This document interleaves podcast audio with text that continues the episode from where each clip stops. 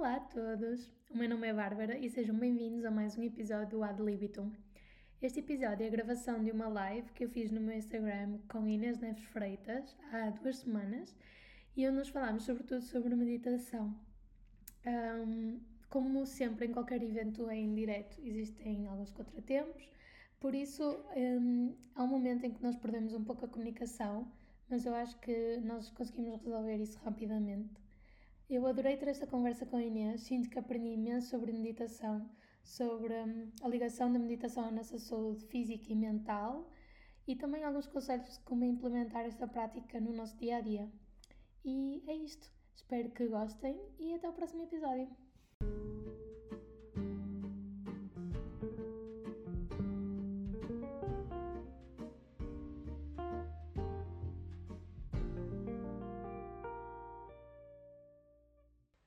Olá a todos! Bem-vindos às conversas ad libitum. Espero que me estejam a ouvir bem. Hoje vamos falar sobre meditação com a Inês Neves Freitas. Ok, Inês já está aqui, já vou adicionar. Ok. Olá! Olá, Olá Inês. Estás boa? Então, eu estou boa e tu? Também, está tudo bem. Antes de mais, muito obrigada por teres Obrigada, aceitado então. o meu convite. Eu é que Hum, agradeço. Para quem não conhece a Inês, ela é uma estudante de medicina, está no quarto ano eh, do curso de medicina na faculdade, na Universidade, Na Universidade de Lisboa. Exatamente. E como é que surge a meditação na tua vida? A meditação surgiu de forma completamente aleatória. Completamente aleatória. Um, a minha prima e eu andávamos a passar assim por uma fase um bocadinho complicada, de depressão e tudo. Um, e ela andou a experimentar reiki e outras terapias alternativas, até que a nossa mestre, um, ainda não era a minha, mas a, quem a acompanhava no reiki, decidiu abrir um curso de meditação para crianças e jovens. E a minha prima foi, ia fazer e perguntou-me, ela sabia aquilo que estava a passar comigo, né? E disse: Olha, porquê é que tu não vais comigo fazer o curso de Reiki? Tipo, eu não fazia a mínima ideia o que é que era Reiki, eu não sabia o que é era meditação. E aqui, eh, meditação é diferente de Reiki, mas Reiki utiliza técnicas de meditação. Pronto. Então eu fui, e foi assim que eu contactei, mas muito no início, muito sem saber, não é? Eu fazia aquelas meditações dos chakras, as meditações do Reiki, pronto, mas eu não sabia que aquilo era. Pronto, sabia que era meditação por causa do nome, mas eu não tinha conhecimento daquela teórica toda de do que é que é meditação e o que é que isso implica. Depois é que o gosto foi ficando, não é? Porque eu fui fazendo sempre, não é? Porque eu reparei logo no, nos primeiros, logo no primeiro mês eh, os benefícios que aquilo me trouxe, não é? Ahm, fui fazendo e depois nesse ano, ou seja, isto foi no meu 12 ano, portanto, eu tinha 17 anos, e depois, no segundo ano da faculdade, abriu uma cadeira de meditação e medicina. E eu disse. Isto é bem engraçado, o que é que eu não vou fazer? Aí conheci o professor Paulo Borges, que é quem, quem leciona a cadeira na faculdade, e adorei. Adorei completamente. E pronto, foi a partir daí que eu comecei a estudar isto a sério. E pronto, foi assim. Mas E foi de- mega aleatório. Que bom. E depois daqui a bocadinho já vamos falar um bocadinho mais sobre isso. Realmente o impacto que a meditação tem na nossa saúde. Isto não é só uma, uma coisa espiritual Sim. ou seja o que for, isto tem mesmo impacto Uhum. eh, fisicamente em nós, não é? Sim, sim, sim. Tipo, o... isto foi tão difundido nos últimos tempos aqui no Ocidente, não é? O Dr. John Kabat-Zinn trouxe a meditação ahm, basicamente, e, é- e acho que essa também foi uma das perguntas que nos fizeram. Basicamente, o Dr. John Kabat-Zinn, que é um médico ah, americano, ele ah, praticava meditação budista e ele decidiu, ahm, ele, ele sentia tanto os benefícios de, das práticas que ele fazia, de, meditação budista e tudo, e ele decidiu trazer isso para o Ocidente, ah, mas sem a roupagem, sem a filosofia toda inerente ao budismo. Uhum. Então, basicamente, tornou a meditação budista laica e é o que agora se chama mindfulness. Foi o que ele chamou de mindfulness. Pronto, que é uma meditação budista tornada laica. Uhum. Isso, isso E era uma então- das minhas dúvidas até. Sim, Porque eu pensava que um mindfulness era tu fazeres uma meditação informal. Ou seja, Não. tu estás naquele Não. momento de- em atenção plena a fazer outra atividade, então estavas a praticar mindfulness, mas depois tu explicaste-me que sim, sim, sim e não. Exatamente. Sim, mas pronto, então, só para acabar outra pergunta, a outra pergunta, aquilo que nós estávamos a falar de ser bom para a saúde e tudo, ele ao trazer isso, porque ele pensou, por que não eu eu pegar nisto, dar aos meus doentes do hospital, aqueles que, que não estão curados, digamos assim, que têm aquelas doenças crónicas que teoricamente não são tratáveis, um, curáveis, e hum, trouxe.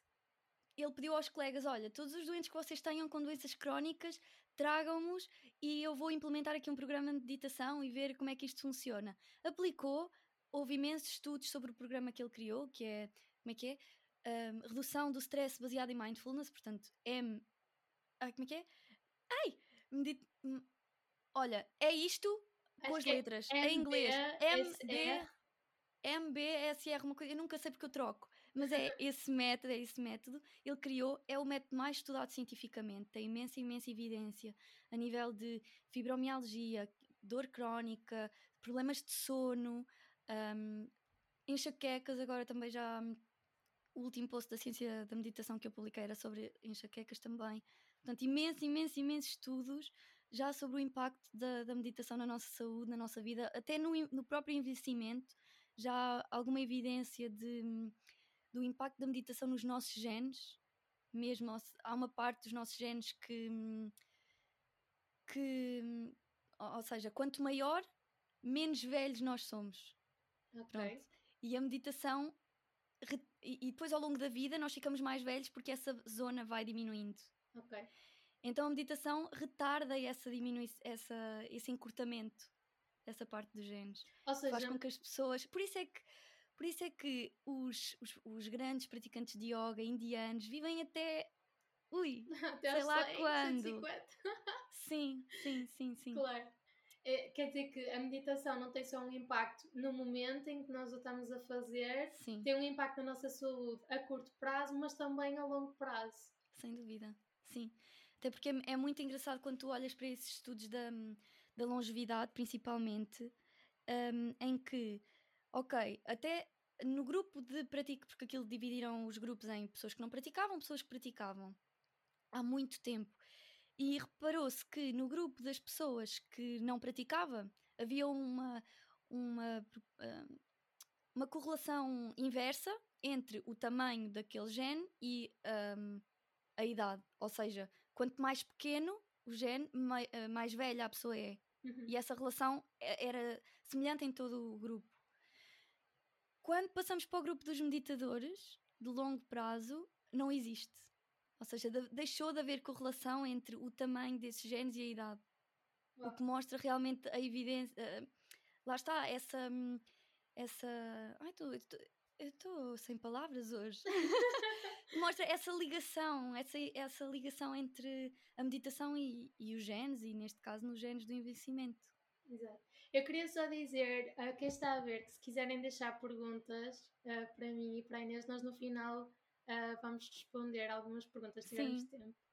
Existe aqui- aqui alguns uma, um ponto de interrogação, deixem lá que depois é mais fácil para não me perder. Exatamente. E agora eu quero saber como é que uma estudante de medicina quer resgatar a verdadeira medicina. Então quer dizer, tu estás a Pois. estudar um curso de medicina e queres agora ir à procura da verdadeira medicina. Queres falar um Sim, bocadinho sabes- sobre isso?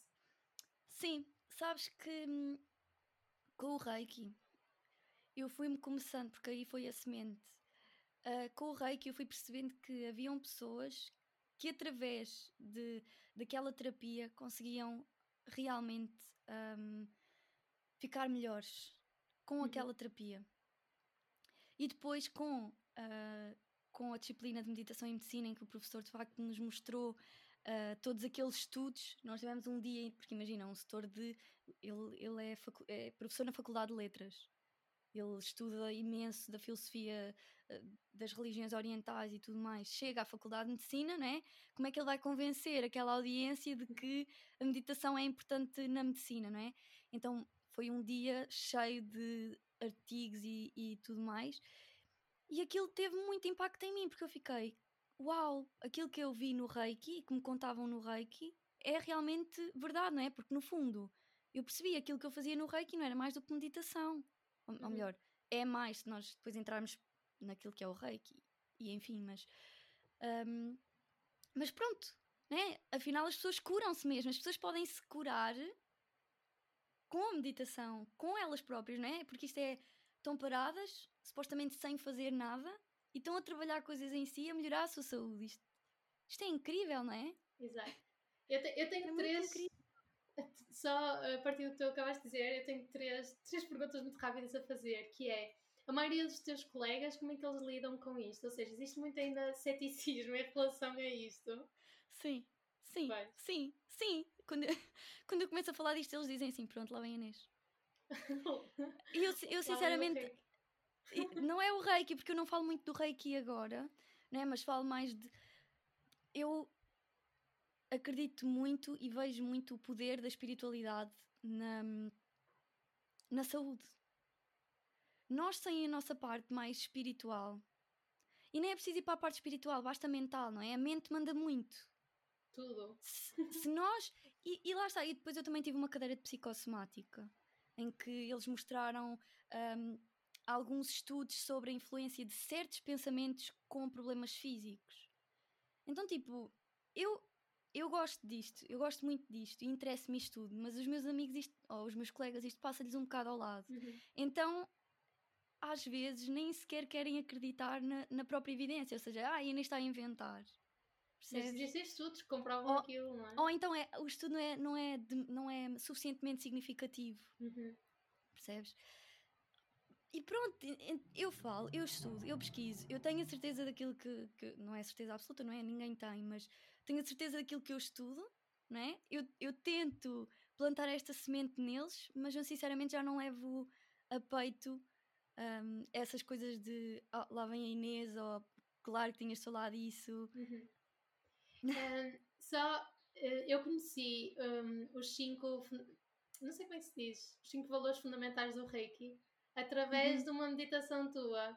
Queres só partilhar? Porque eu acho que são tão Ai, bonitos. É. É são, são mesmo bonitos. Sim, então no Reiki, né, o Reiki foi, foi criado, foi redescoberto pelo mestre Mikao Zui e ele deu-nos cinco princípios para nós um, ehm, vivermos o Reiki, não é? Porque o Reiki também, um bocado como a meditação, não se faz só praticando, fazendo Reiki, mas também na vida, né? ajuda-nos na vida, é como se fosse uma filosofia de vida.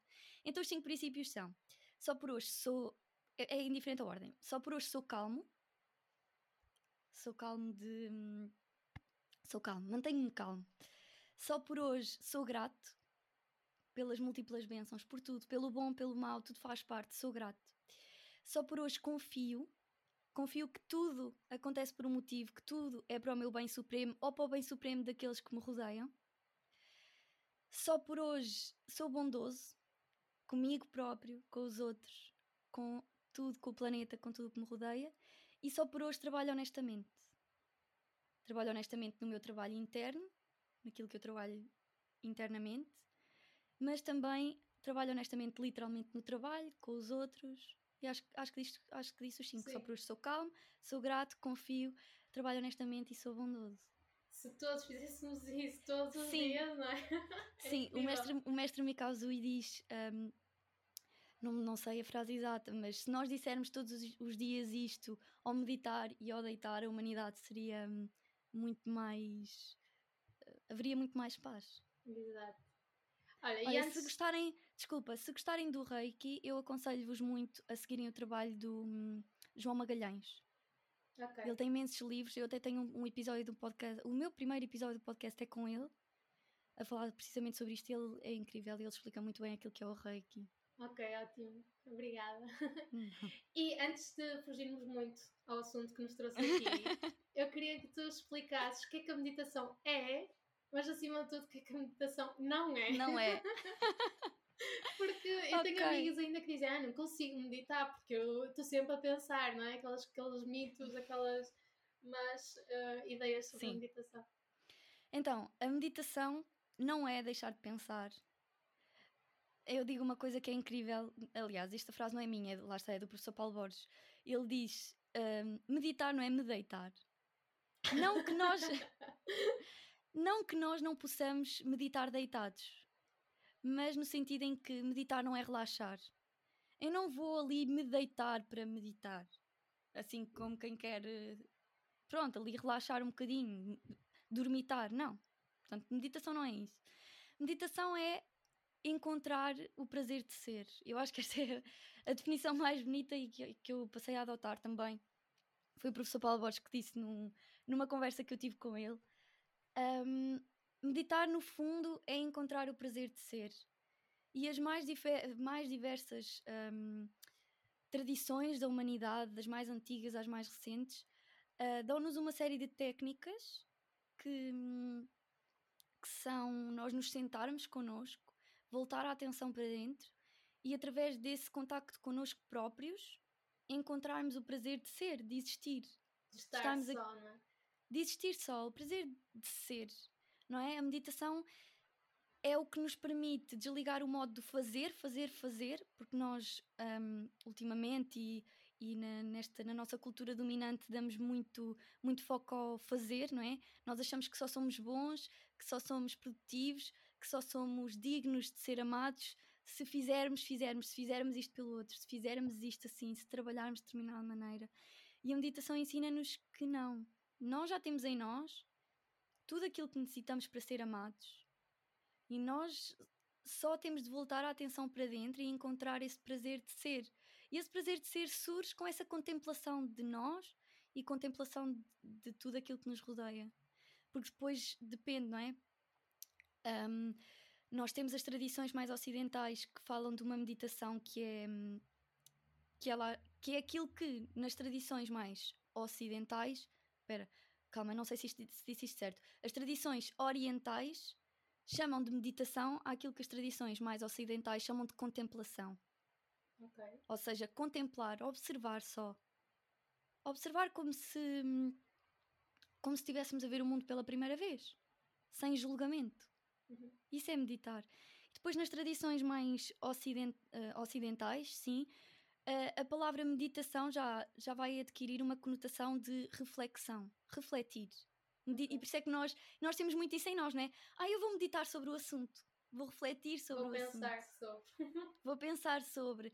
Porque nas tradições, por exemplo, no cristianismo, no islamismo, no judaísmo, um, a meditação tem essa conotação de reflexão, enquanto que a contemplação, que é aquilo que se faz, por exemplo, com os santos, com as orações, numa mais de oração aqui no Ocidente, é um, a contemplação, que é o que no Oriente se chama a meditação. Uhum. Mas ao fim e ao cabo, ambas uh, as tradições falam do mesmo, porque a meditação vai sempre ter um lado mais contemplativo, mas também um lado mais reflexivo.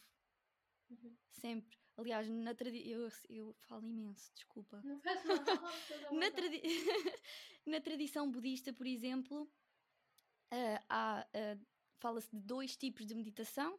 A meditação, depois isto tem nomes, né? Meio esquisitos, né?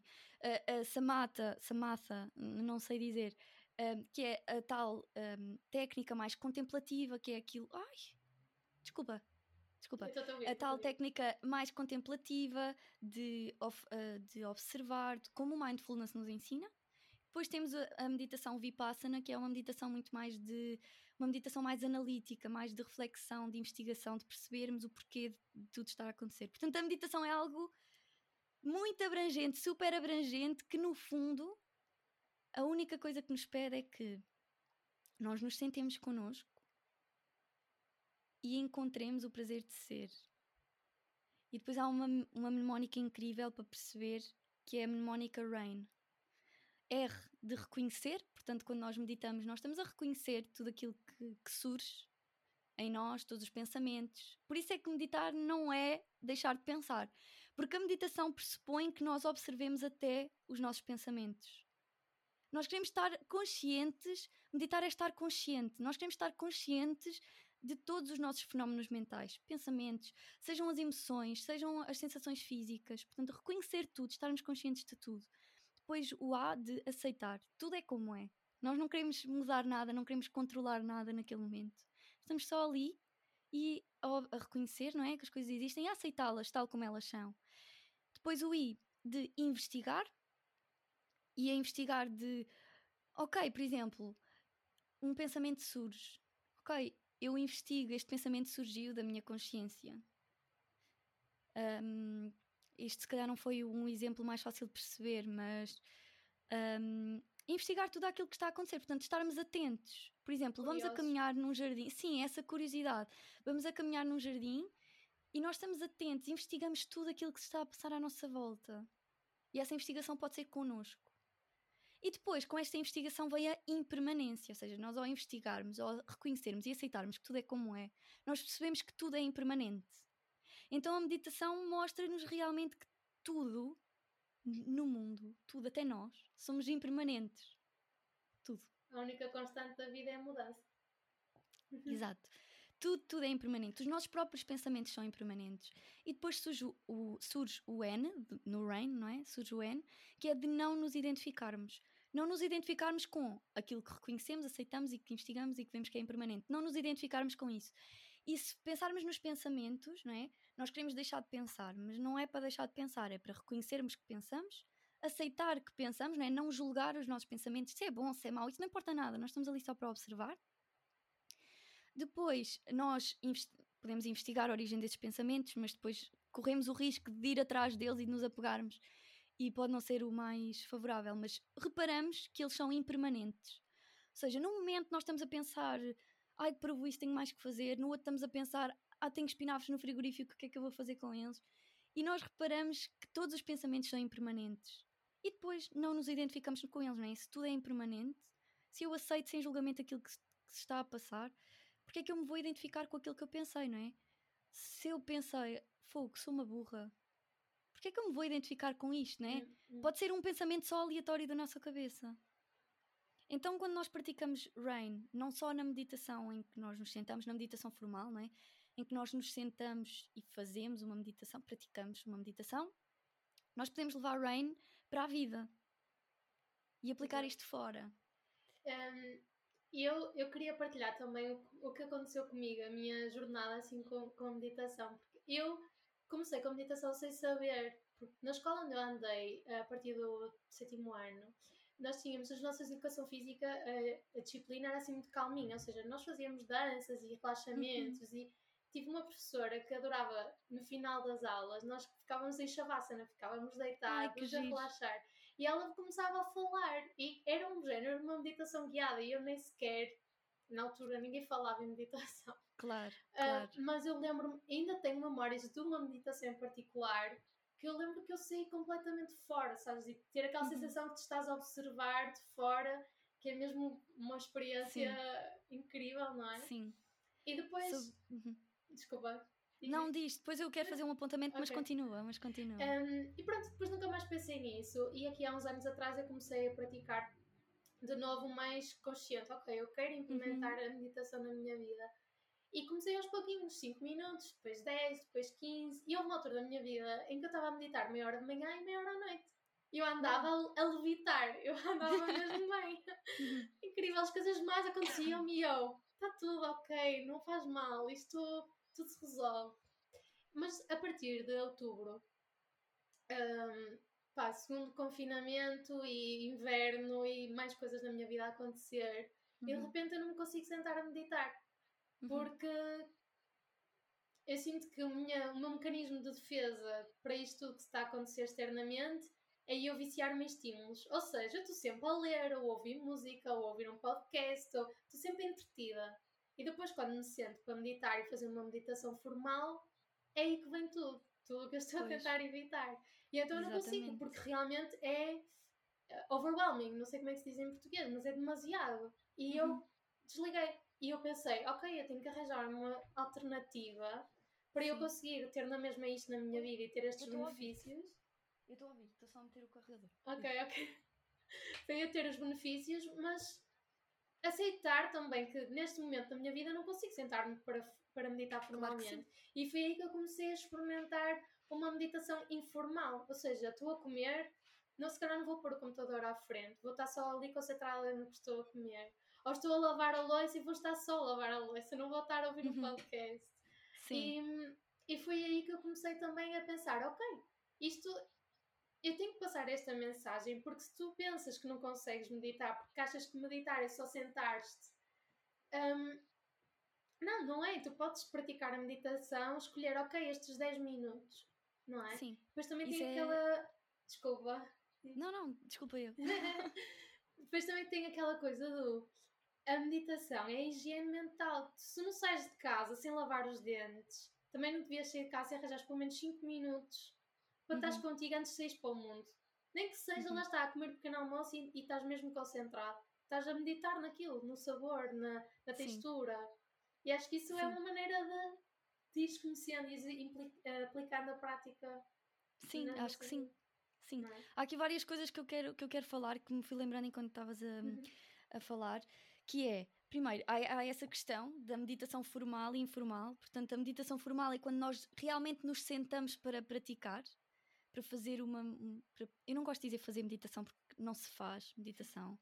A meditação é uma coisa que acontece em nós, é um estado Estás que nós.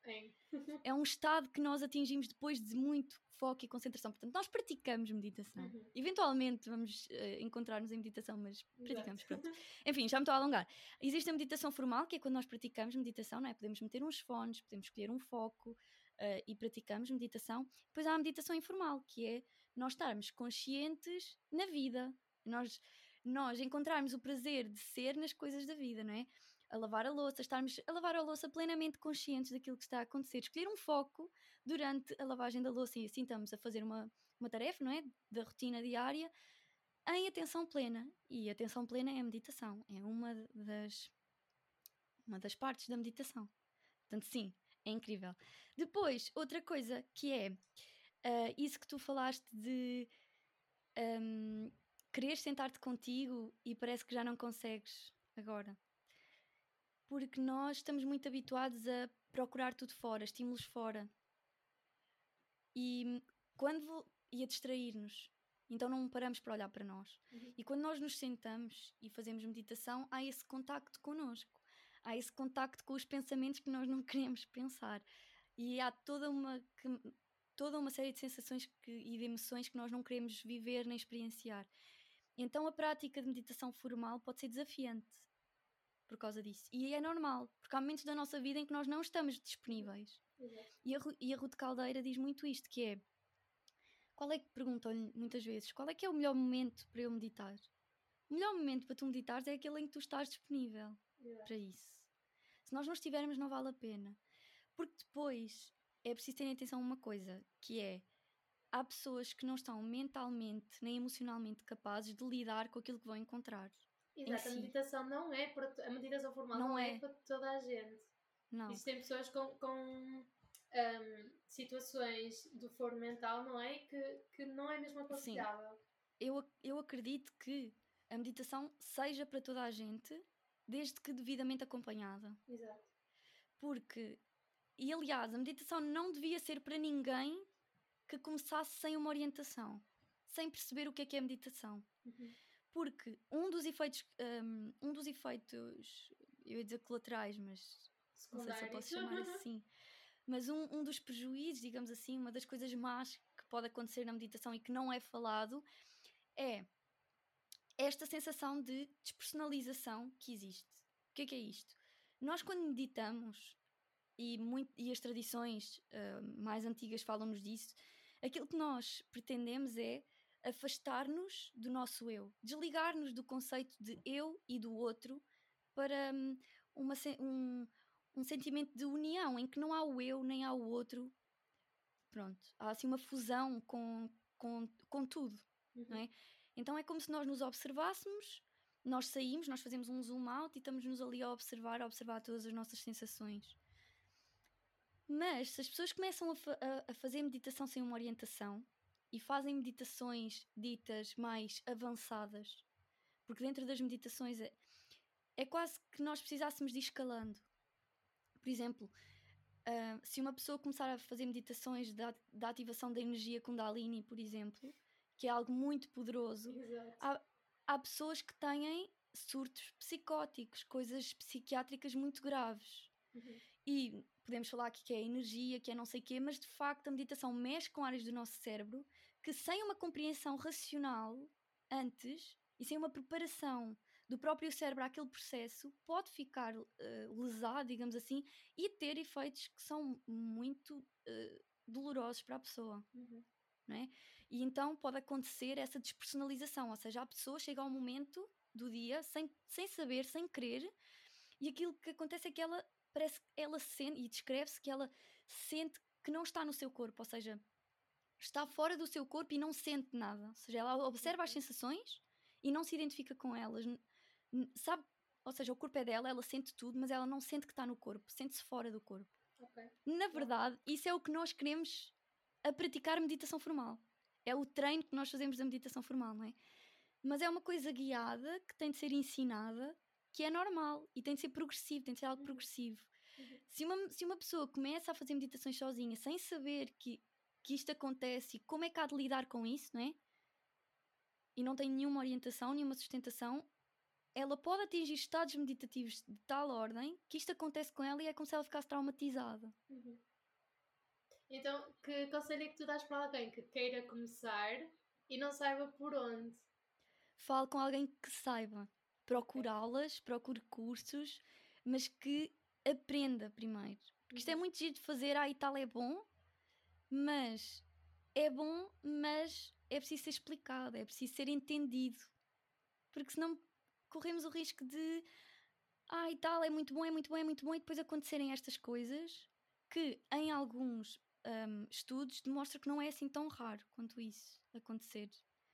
Precisamente por causa desta difusão da meditação como uma coisa super boa que, tá, que é a cura para todos os males, as pessoas começam, não informadas, fazem só. Às vezes em meditações lá está mais avançadas e depois pode correr mal e depois é muito difícil reverter e fazê-las entender. Exato. Achas que se alguém quiser começar e quiser ter um suporte, por exemplo, como uma meditação guiada, uhum. um, como escolher a meditação, um, como uhum. explorar esse mundo, um, tens alguma dica sobre isso? Primeiro, encontrei sempre pessoas, não vão. Ser autodidata é fixe, mas é mais fixe ser acompanhado uhum. e guiado. Por exemplo, eu posso guiar nesse processo, né? posso orientar, mas há imensas pessoas também a fazer isto. Aquilo que, que, que eu posso dizer é, imaginem, uma meditação de. aquele mindfulness normal, não é? Uh, é ok.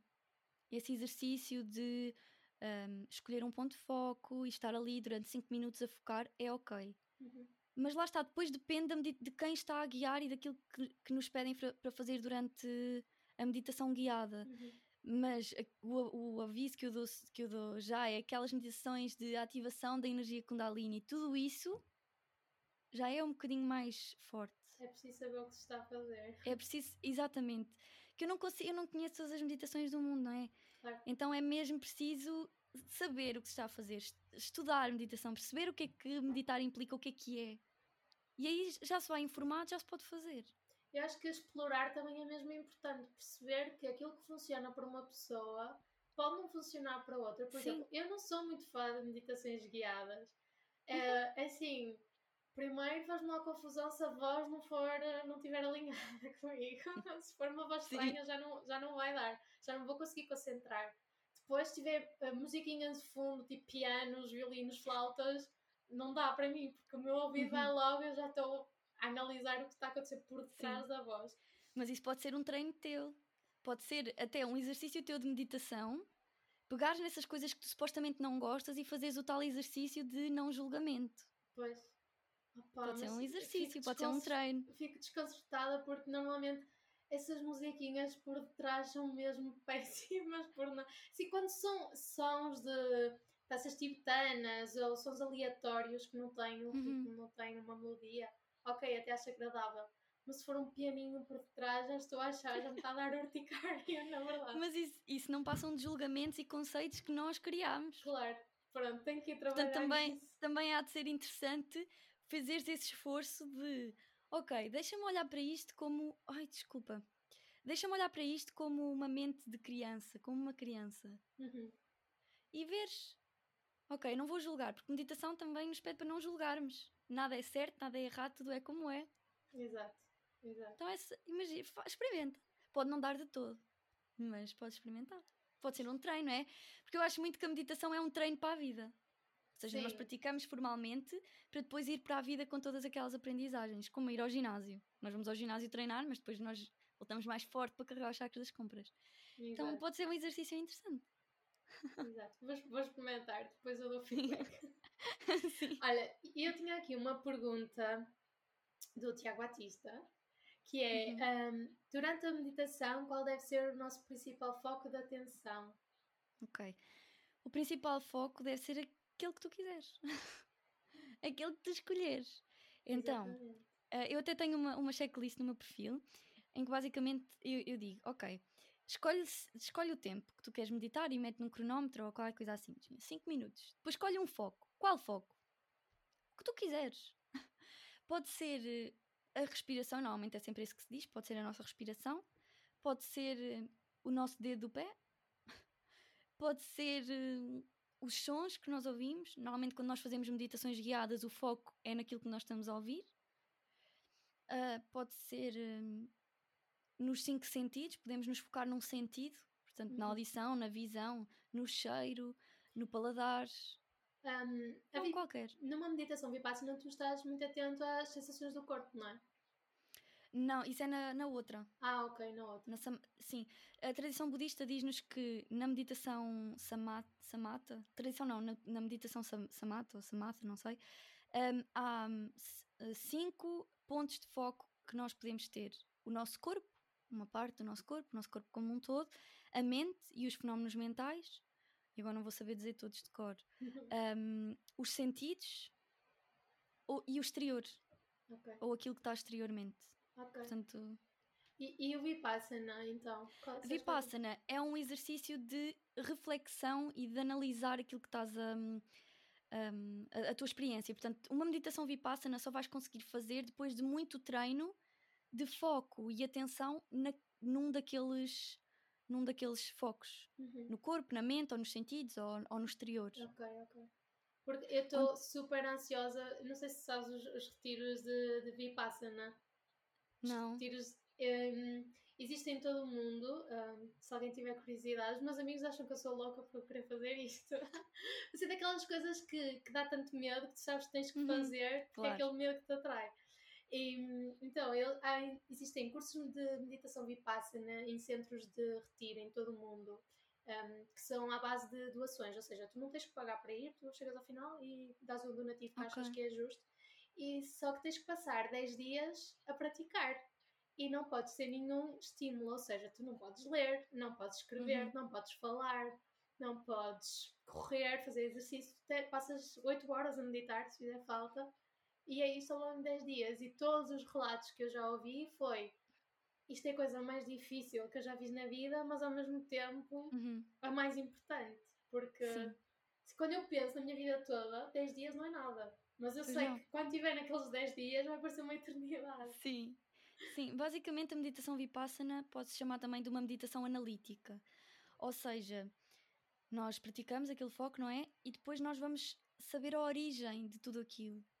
Imagina, tu estás a pensar, estás a analisar, estás, estás focado, estás a meditar sobre os teus pensamentos, portanto, a observá-los sem julgar só, como se fossem legendas de um filme. E depois o objetivo com a meditação vipassana é tu perceberes de onde é que eles vêm. Uhum. De onde é que surgem os pensamentos? do espaço da tua consciência. E a tua consciência vem de onde? Uhum. E aquilo vem de onde? Ou seja, vais bem profundo e nos 10 dias tens tempo para ir Sim. até lá ao fundo de tudo, à raiz de tudo. E esta emoção vem de onde? E, e porquê? E de onde? E porquê?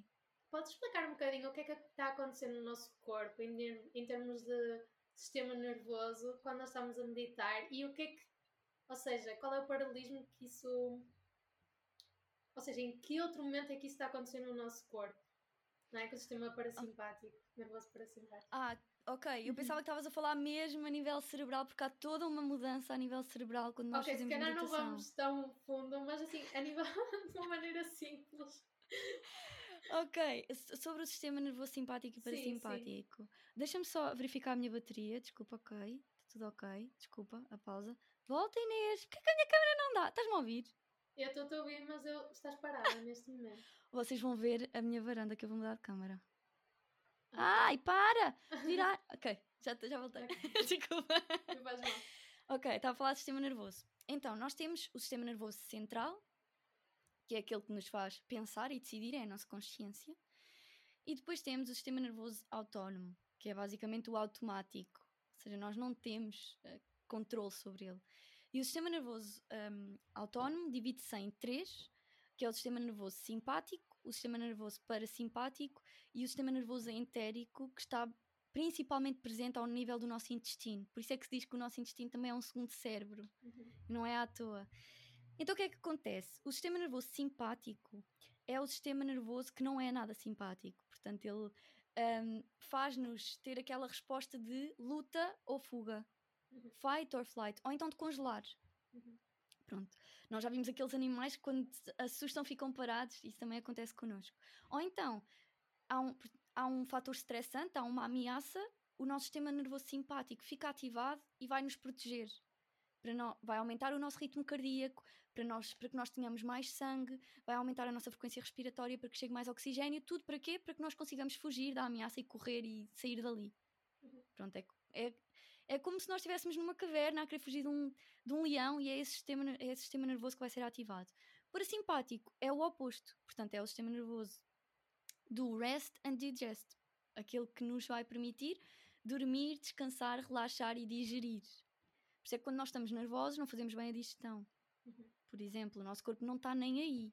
Uhum. É por isso que quando nós estamos com o sistema nervoso simpático ativado durante muito tempo, nós, por exemplo, nós mulheres podemos não ovular.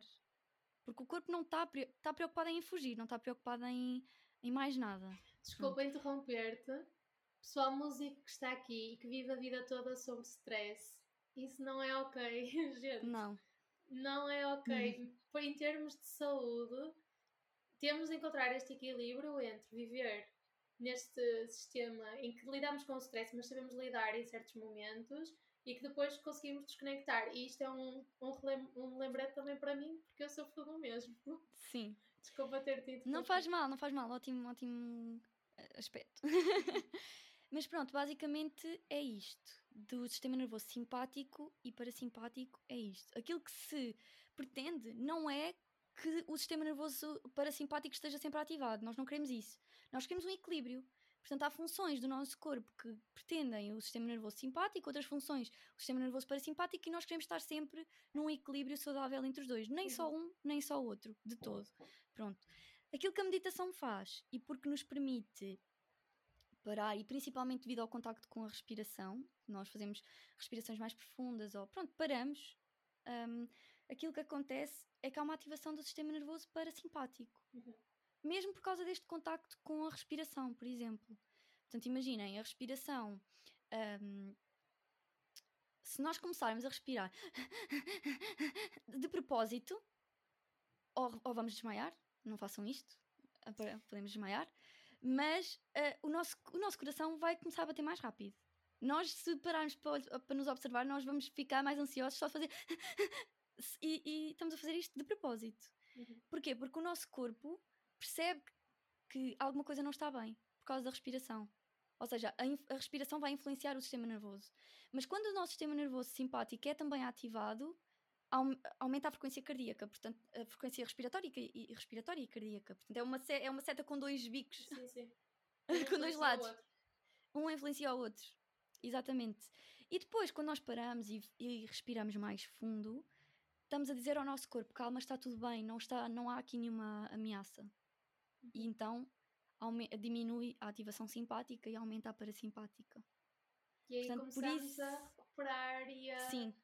Exatamente. Sim, e é essa a ativação parasimpática que nos faz relaxar durante a meditação. Portanto, a meditação não é um relaxamento, não, não é de to... não vão meditar para relaxar, porque isso vai ser contraproducente, né? Vocês estão estressados porque querem relaxar e não conseguem, então vão ficar ainda mais estressados e a meditação não vai resultar. Pronto, não vão, não vão meditar para relaxar, aliás, Ainda vão até sem expectativa. Vezes isso ser uma consequência, não é? Sim, é? Mas é ir era sem isso. a expectativa. É ir sem a expectativa para que nós consigamos beber de tudo aquilo que ela nos quer dar naquele momento. No entanto, vai ser uma consequência direta o relaxamento. Vai ser uhum. uma consequência. Ou então não, e está tudo ok. Porque há momentos em que não dá. Sim, mas e vai... os dias vão ser iguais. Exato, mas vai acabar por acontecer inevitavelmente essa ativação. Uhum. Isso é ótimo porque dá para perceber que a meditação, ainda que seja algo que acontece maioritariamente na nossa cabeça, não é? Na nossa mente, tem um impacto físico. Não é só claro aqui em cima e, e claro lá tem. está. Não, isto não é só espiritual, isto tem consequências reais que podem ser observadas quando nos, nos ligamos a uma máquina e, e Claro que sim. Por exemplo, eu estou a fazer parte de um estudo agora de uma psicóloga que está a avaliar os efeitos da performance nos músicos. Acho que não há problema de eu estar a falar disto, acho que isto não é segredo. Mas no Acho que não podes dizer os resultados. não, também não, não seria capaz de. Mas no estudo dela, ela, ela inclui momentos de eh, contemplação, de Uhum. pausa. Ou seja, eu depois de fazer a performance, eu tenho que ficar ali sem fazer nada, que é para ela também conseguir perceber o que é que está a acontecer quando tu desligas Uhum. a performance, por exemplo. Ou seja, isto são Uhum. coisas que, podem, que são palpáveis, que se podem estudar, não é só Sim. Há imensas variáveis. e, Sim. e O- os próprios tipos, os próprios tipos de meditação vão, influ- vão influenciar zonas diferentes do nosso cérebro. Uhum. Se nós fizermos mais meditação mindfulness, que é uma meditação mais de foco, mais de concentração, vai ativar zonas do, do nosso cérebro ligadas a esse foco e essa atenção. Por isso é que aumenta a performance no trabalho, na escola, todo, todo esse desempenho ah, melhora. Mas, por exemplo, a meditação do amor e compaixão, que é um tipo de meditação budista mesmo, ahm, vai ativar já zonas do nosso cérebro ligadas com o amor e com a compaixão. E elas vão aumentar de tamanho. Uhum. E depois, por exemplo, a, a nossa amígdala no cérebro, que é a zona responsável pelo, pela nossa percepção do stress, a percepção das nossas das ameaças exteriores, vai diminuir. Ou seja, o tipo de meditação vai influenciar zonas específicas do nosso cérebro. Uhum. Não é uma coisa que está eh, ali no ar, não palpável. Acontece, dá para ver Exato. nas ressonâncias magnéticas. Exato. Um, eu tinha aqui outra pergunta do João Castro que é Ok. como relaxar de forma a melhorar o sono? Isto Ok. pode ou não incluir meditação, não Sim, é? isto pode ou não incluir a meditação, exatamente. Ahm, de forma a melhorar o sono. Lá está. Primeiro, não vão meditar para dormir, porque senão não estão a meditar. Porque meditação requer a consciência, requer nós estarmos não atentos. Vão me deitar, não é? Exato, não vão, não vão, yeah, não vão se deitar.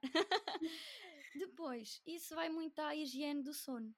Portanto, nós estarmos pelo menos meia hora sem o contacto com ecrãs, ahm, nós termos uma tal rotina de, de autocuidado que nos permita abrandar, relaxar, fazermos pronto, coisas que, que nós gostemos, que, que abrandem o nível de ativação e basicamente é, é isso. Normalmente comer menos, não ir para a cama de, de barriga muito cheia. E. A mim ajuda-me também imenso no final do dia, antes de jantar, ou mesmo no fim de jantar, ainda tenho algum tempo antes de ir dormir, fazer mesmo uma lista de tudo aquilo que me está aqui, tipo, tirar 5 minutos, pôr mesmo tipo o timer, e até aquilo apitar eu tenho que escrever, estar sempre a escrever coisas que me estão a preocupar. E Sim, verdade, ou coisas que tenho que fazer amanhã, ou depois, ou de repente quando te dás 5 minutos, eh, vêm coisas que tu nem te lembravas que tens Uhum. que fazer daqui a dois anos, mas não Sim. importa, porque isso está a Uhum. ocupar espaço na tua cabeça. Sim, sim, sim, E- sim. E eu sinto que, pois ok, está tudo. Claro que isto quando eu faço, não é? Porque ninguém é perfeito, então eu não faço isto todos os dias, mas ajuda-me depois, é quando Sim. vou deitar, já não estou com essas preocupações, já, já vou Uhum. mais relaxada. A Sofia Oliveira, não sei se vocês conhecem, mas a, a sofiaoliveira.pt aqui no Insta, ela dá imenso uma dica a esse respeito, por causa de, disso que nos enche a cabeça, que é nós termos ao pé de nós sempre uma lista de despejos. Ou seja, sempre que, sempre que nós estamos, ela fala muito na produtividade e na gestão de tempo, mas sempre que nós estamos a fazer qualquer coisa e há aquela tarefa, aquilo que nós temos de fazer, ahm, que não, não nos sai da cabeça, nós metemos na lista de despejos Uhum. qualquer coisa que seja, nós escrevemos, escrevemos, escrevemos. E depois, ou no fim do dia, tu fazes no fim do dia, não é? Mas Uhum. um, eu, por exemplo, faço no, no início de, de cada dia, limpo essa, esta, essa lista de despejos. Ou agendo na minha agenda para fazer aquilo, ou faço logo. Depois depende, mas isso é um exercício. O journaling é uma ferramenta incrível, permite escrever sem, sem filtro. Só aquilo que está a passar também é uma coisa incrível. E acho Mas que. pronto, nisto, desculpa, Não, só diz- dizer, nisto do sono é muito, é muito isso, é afastar-nos dos ecrãs por eh, pelo menos meia hora antes de ir dormir, não querermos ah, estar a trabalhar e de repente ir dormir, nós precisamos de um momento onde não estamos a fazer nada, só existimos. Uhum. E, e, e depois tentarmos ter uma rotina, ou seja, tentarmos ir dormir sempre à mesma hora e acordar sempre à mesma hora. Exato. E pessoal, vão se deitar cedo. Eu sei que eu sou, Isso- eu sou a é velhinha do meu grupo de amigos, mas isso, isso é- faz diferença. Tu deitas é às duas da depois- manhã não é igual a deitar-te às 11 da noite. Sim, mas depois isso depois vai depender também do. Não me lembro da palavra eh, certa. eh, do tipo da pessoa, não é? Há pessoas mais matutinas e há pessoas ma- mais vespertinas. Essas coisas todas. Sim, do ritmo circadiano. Portanto, Exato. aí é mesmo. Autoconhecimento é o, o principal. Eu sei que muito dificilmente eu me deito antes da meia-noite, uma da manhã. Ok. Me- Mesmo que eu seja, mesmo que eu saiba que devia me deitar à- às 11 para acordar às 7, epá, não, não eu não consigo. Ok, ok. E está Portanto- tudo certo, não é? Sim, lá está, é conhecer. Se eu sei que para mim só funciona meia-noite, uma da manhã, então eu vou ajustar a minha rotina para, para aquilo. Mas Ok. lá está. Se eu no outro dia tiver de me deitar cedo, então eu vou julgar isto a meu favor e enganar o meu corpo e dizer: não, tu precisas é dormir aquelas X horas, por isso vais deitar mais cedo. E obrigo-me a este exercício, mesmo que eu não adormeça logo, e depois o corpo vai se habituando. Ok. Temos, ganhamos esse ritmo. Exato. Eu não sei se tu já leste o livro How We Sleep. Eu não lembro do Não. autor, eu acho que ele chama Matthew Walker, mas eu não tenho certeza. Não, Um, não. Ele é um investigador de sono e esse livro é incrível. E Ok. ele, ele diz que, primeiro, o sono é das coisas mais importantes da nossa vida para tudo. Claro que sim. Nada na nossa vida vai funcionar se nós não dormirmos bem, Claro basicamente. Mas e isso é muito ele- engraçado, porque, porque tem a ver com o nível de adenosina do nosso corpo. Uhum. há um metabolito que se forma, isto é muito técnico, mas eu acho muito engraçado. Nós, ao longo do dia, vamos hum, comendo, vamos gastando energia, não é? Isso cria um metabolito no nosso corpo que se vai acumulando, é como se fosse o caixote do lixo e vai eh, enchendo. Então o sono faz o quê? Limpar o caixote do lixo. Se nós não Uhum. dormirmos, o caixote do lixo não vai, não vai esvaziar. E depois é, Uhum. muito, é muito engraçado, porque ele, desculpa interromper-te, eu falo imenso. Porque é uma coisa muito engraçada que um professor meu hum, especialista do sono também me ensinou, que é, sabes, quando nós, há aquele dia em que nós não dormimos nada e nós pensamos, hum, ah ok, eu amanhã acordo mais tarde, Eh, Não funciona, não dá para Não. compensar. aquilo, lá está, nunca vai dar para compensar, Exato. nem com cestas. E aquilo que ele diz é, ok, imagina que há um dia em que tu te deitas só às 5 da manhã e tens de acordar às 8. Em vez de, de tu, hum, depois no outro dia, compensares e dormires mais, não, continua a tua rotina certa. Exato. Isso Ah, ajuda-te mais. Pronto, mas desculpa. Para quem não quiser, lembrei-me agora, para quem não quiser ler o livro, comprar o livro, eh, ele também tem, ele fez o podcast com o Joe Rogan, que eu acho que estava bastante interessante. Não que eu queira promover o Joe Rogan por outros motivos. Como é que se mas, chama? ehm, o livro dele chama-se How We Sleep, Ok, ou Why We Sleep. Se calhar é Why We Sleep. ok. Eh, mas ele, pronto, pesquisem na internet e vão encontrar de certeza. É um livro Ok. mesmo muito, muito interessante apontei. sobre o sono. Pronto, entretanto já estamos para longe da meditação, mas não faz mal. Sim, não faz mal. Isto tudo, na verdade, se nós nos observarmos, se nós tirarmos este tempo a observar também como é que é o nosso sono, como é que, como é, que é a nossa rotina de sono, isto também é meditar, ao fim e ao cabo. E isto também é a verdadeira medicina, não é? Também é verdadeira medicina, claro que sim. Comer claro que sim. bem, dormir bem, fazer exercício, meditar, tomar conta de Sim. nós, não só a nível físico, mas também mental. E, Uhum. e pedir ajuda quando algo não está certo, pessoal. Sim. não é? Exatamente. Porquê verdadeira medicina? Porque a medicina convencional está muito virada para o corpo. Mas a E, medicina é e mais. também para o tratamento da doença, não é? Acho que e para o tratamento da doença. o foco para a prevenção e para pensar a longo prazo como é que nós queremos Tal e chegar, qual. não é? E à isso também é medicina. E isso também é Exato. medicina. Exato. E olhem, no livro Um Homem em Busca de Sentido, Ai, adoro esse livro. ele fala imenso do Pessoal, papel é do, do é do espírito. Viktor Frankl, não é? Sim, eu tenho aqui. Man's Search for Meaning. Esse livro é lindíssimo. Assim. Sim, exatamente. Pronto. E ele fala imenso. As pessoas que perdem o sentido, que perdem a esperança, que deixam de ter essa razão de viver, não é? Isso no fundo é a espiritualidade. Exato. Hum, E eu falo muito desta questão da espiritualidade com o professor Paulo Borges no, no meu podcast. A pessoa acaba por morrer. Portanto, tratar do espírito. Ah, merda! Merda, merda! Ai, merda, merda,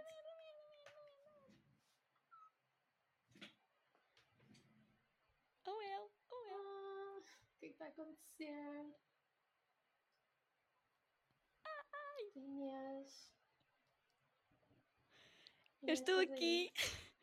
Fiquei sem bateria. Ok, só um segundo, pessoal.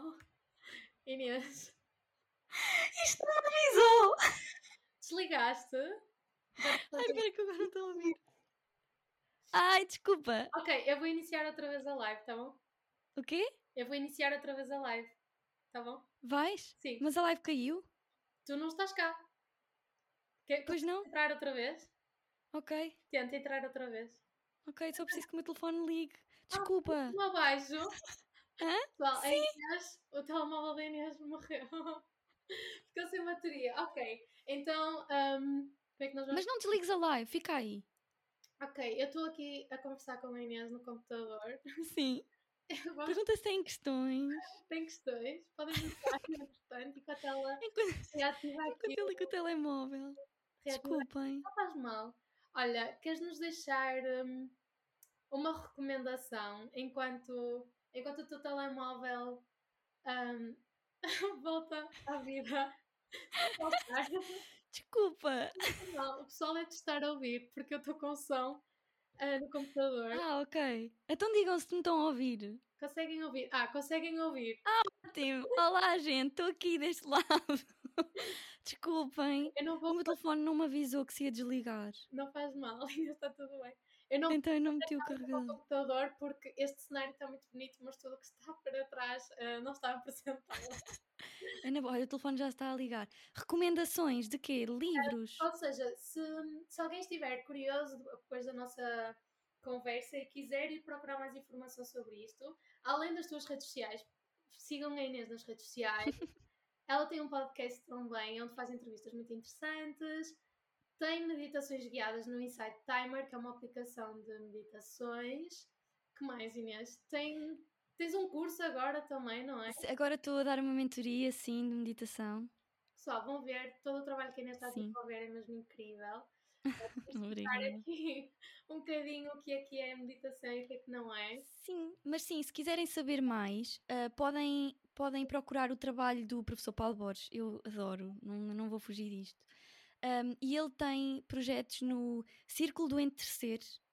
Círculo do Entrecer. Entre ser. Um, entrecer, sim. Acho que é, cir, acho que é cir, círculo do entrecer.org, mas aparece logo no Google. Ok. E ele dá imensos cursos, há workshops, ele dá aulas de meditação inclusive. Um, tem também a Ruth Caldeira, os livros da Ruth Caldeira. Um, mais coisas. Os livros do Dr. John Kabat-Zinn, incrível ok. também. Estou a tentar. Desculpa, tenho aqui uma entrar. pergunta. A aplicação da meditação que eu estava a falar é Insight Timer. Uhum.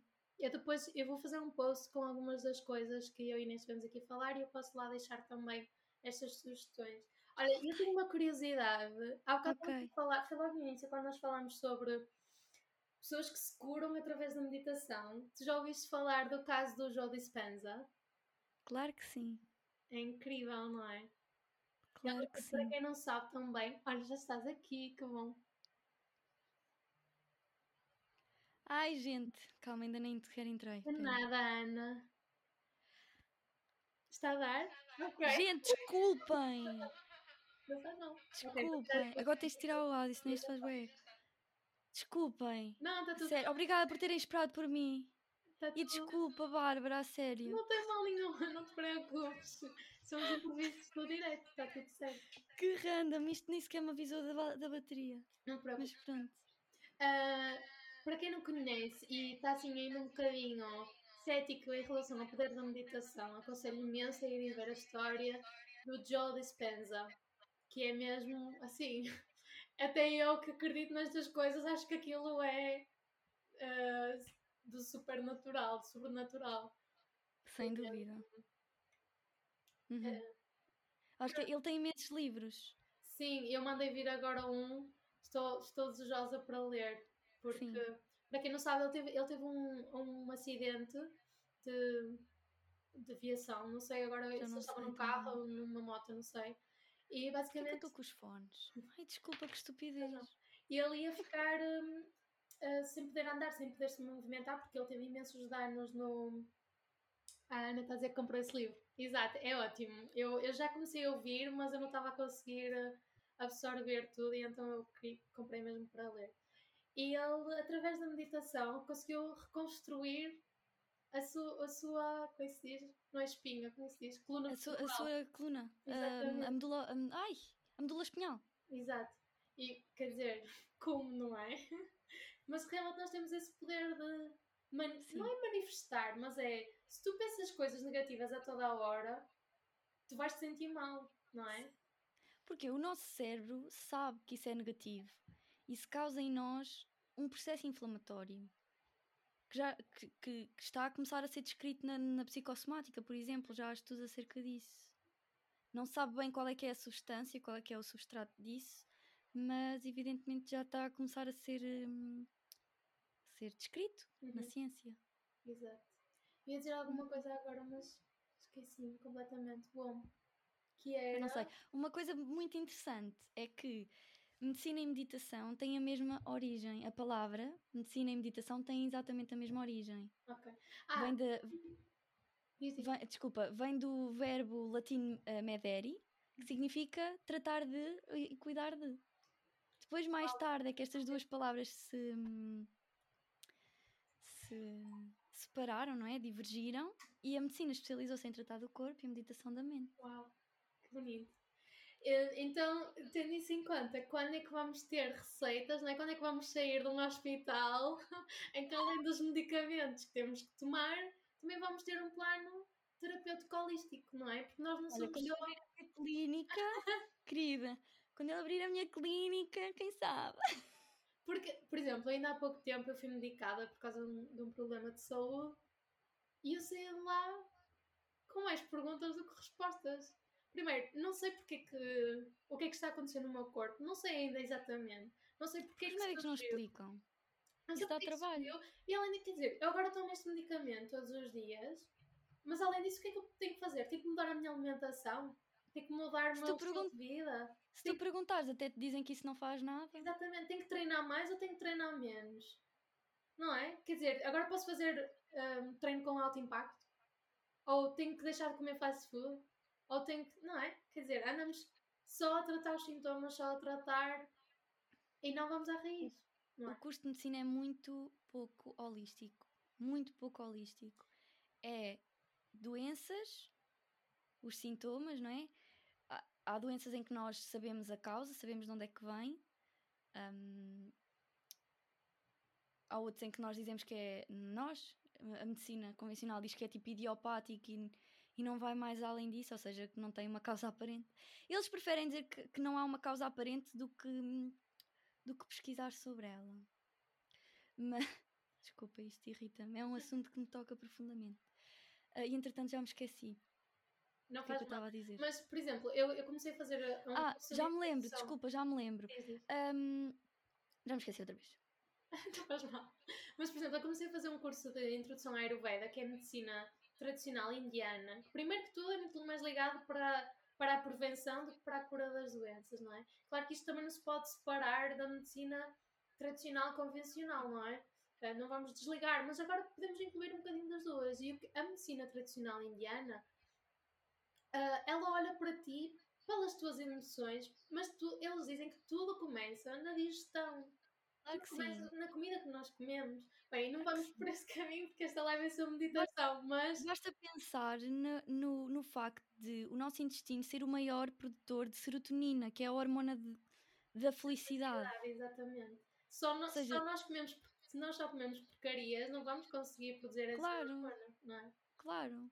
Isto não é esotérico, não é? As comidas mais hum, com uma gordura ah, pior hum, e tudo mais vão causar inflamação no nosso corpo.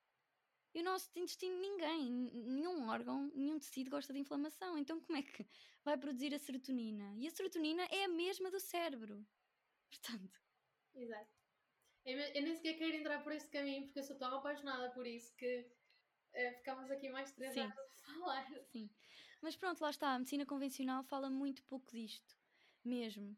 Então, basicamente, é tratar os sintomas, estudar os, os mil e um medicamentos que existem para curar aquilo que é um curar que se tu deixaste de tomar um medicamento hum, volta ao mesmo. Exatamente. E pronto, quer dizer, eu não estou a dizer para irmos do 8 ao 80, não é? Há, há casos em que é preciso mesmo medicação. Mesmo. Mas há outros em que não. E era preciso haver uma abordagem mais holística, olhar mais para a pessoa, perceber o que é que se está a passar. Não só fisicamente, mentalmente. Tem muito stress, as rotinas estão boas, Sim, se tem boas relações, se, se sente rodeado de pessoas que são importantes ou se sente sozinho. Muitas vezes a solidão, não é? Também desperta em nós problemas físicos. Claro que sim. Uh, e ainda mais longe aquilo que comemos é muito difícil pela mente. Exatamente, ao comer também estarmos a comer atentos ao que estamos a fazer, não é? É uma seta uh, com, com duas pontas, não é? Exatamente. O que nós pensamos influencia o que comemos, o que comemos vai influenciar o que pensamos e andamos assim. Exatamente. Eu não sei se mais alguém tem perguntas, nós vamos terminar em breve. Se quiserem colocar aqui questões, é agora. Aproveite. que entretanto, não te quero roubar muito mais tempo, Inês. Tudo bem. Está a ser muito bom falar contigo, eu falo imenso. Ah, não, está ótimo. Senão eu também ficava aqui, uh, depois calava-me, porque eu também não sou. É que eu adoro estes temas, então eu falo, eu falo, eu falo, eu falo, não me calo. Não, e é importante, acho que é mesmo importante passar esta mensagem de que, ok, meditar não é tão complicado como aquilo que se acha que é. É preciso explorar, perceber aquilo que funciona para nós e aquilo que não funciona. Não pôr pressões de que de repente temos de ser todos. Uh, não estar não. a pensar em nada, porque isso nem sequer é meditar. Não, porque a meditação é só isto: Exato. estarmos conscientes. E começar, conscientes do quê? E de começar tudo. pouquinhos. Exatamente. Sim, não há meia hora, não há 40 minutos, há 5, há 2. É um trabalho de foco, concentração. Respeito, aceitação e não julgamento por nós. Exatamente. Há muito uma metáfora do céu que é um, a meditação ensina-nos que nós somos o céu azul.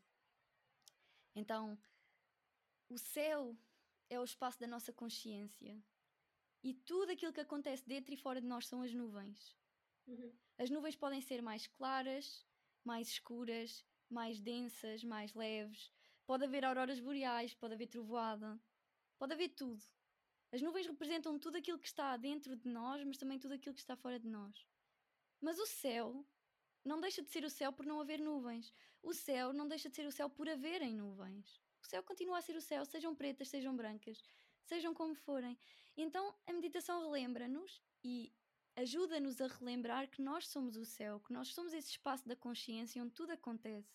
E o céu acolhe todas as nuvens e aceita e não julga as nuvens. E é isso. lindo. Acho que não há melhor maneira de, de terminarmos a live. Acho que foi um momento assim mesmo bonito. Uh, espero que tenham gostado. Inês, muito, muito, muito obrigada. Obrigada. Depois eu vou deixar a live guardada para quem quiser assistir outra vez ou partilhar. Quem achar que deve mostrar isto a um amigo, façam. Comentem depois na live com o que é que aprenderam, se aprenderam alguma coisa de novo. Ou uhum. deixem lá só o vosso amorzinho aqui, a minha e a Inês. E, e pronto. Sim, não se esqueçam, agora a live vai fechar, vai ficar no IGTV e vocês vão ficar à espera. é, não, não, nós não queremos mais nada, é só isto. Fiquem à espera que a live seja posta no IGTV e depois vão lá comentar qual é que foi a palavra. Um, assim, primeira palavra que vos vem à mente sobre isto, ou a maior aprendizagem, digam-nos. Exato. Pode ser? E Combinado? Vão seguir a Inês. Minha Dani estava aqui. vão seguir a Inês e é isto. Olha, obrigada, obrigada. Inês outra vez. Beijinho. Obrigada eu. Tchau. Beijinhos. Tchau. Obrigada a todos. Obrigada.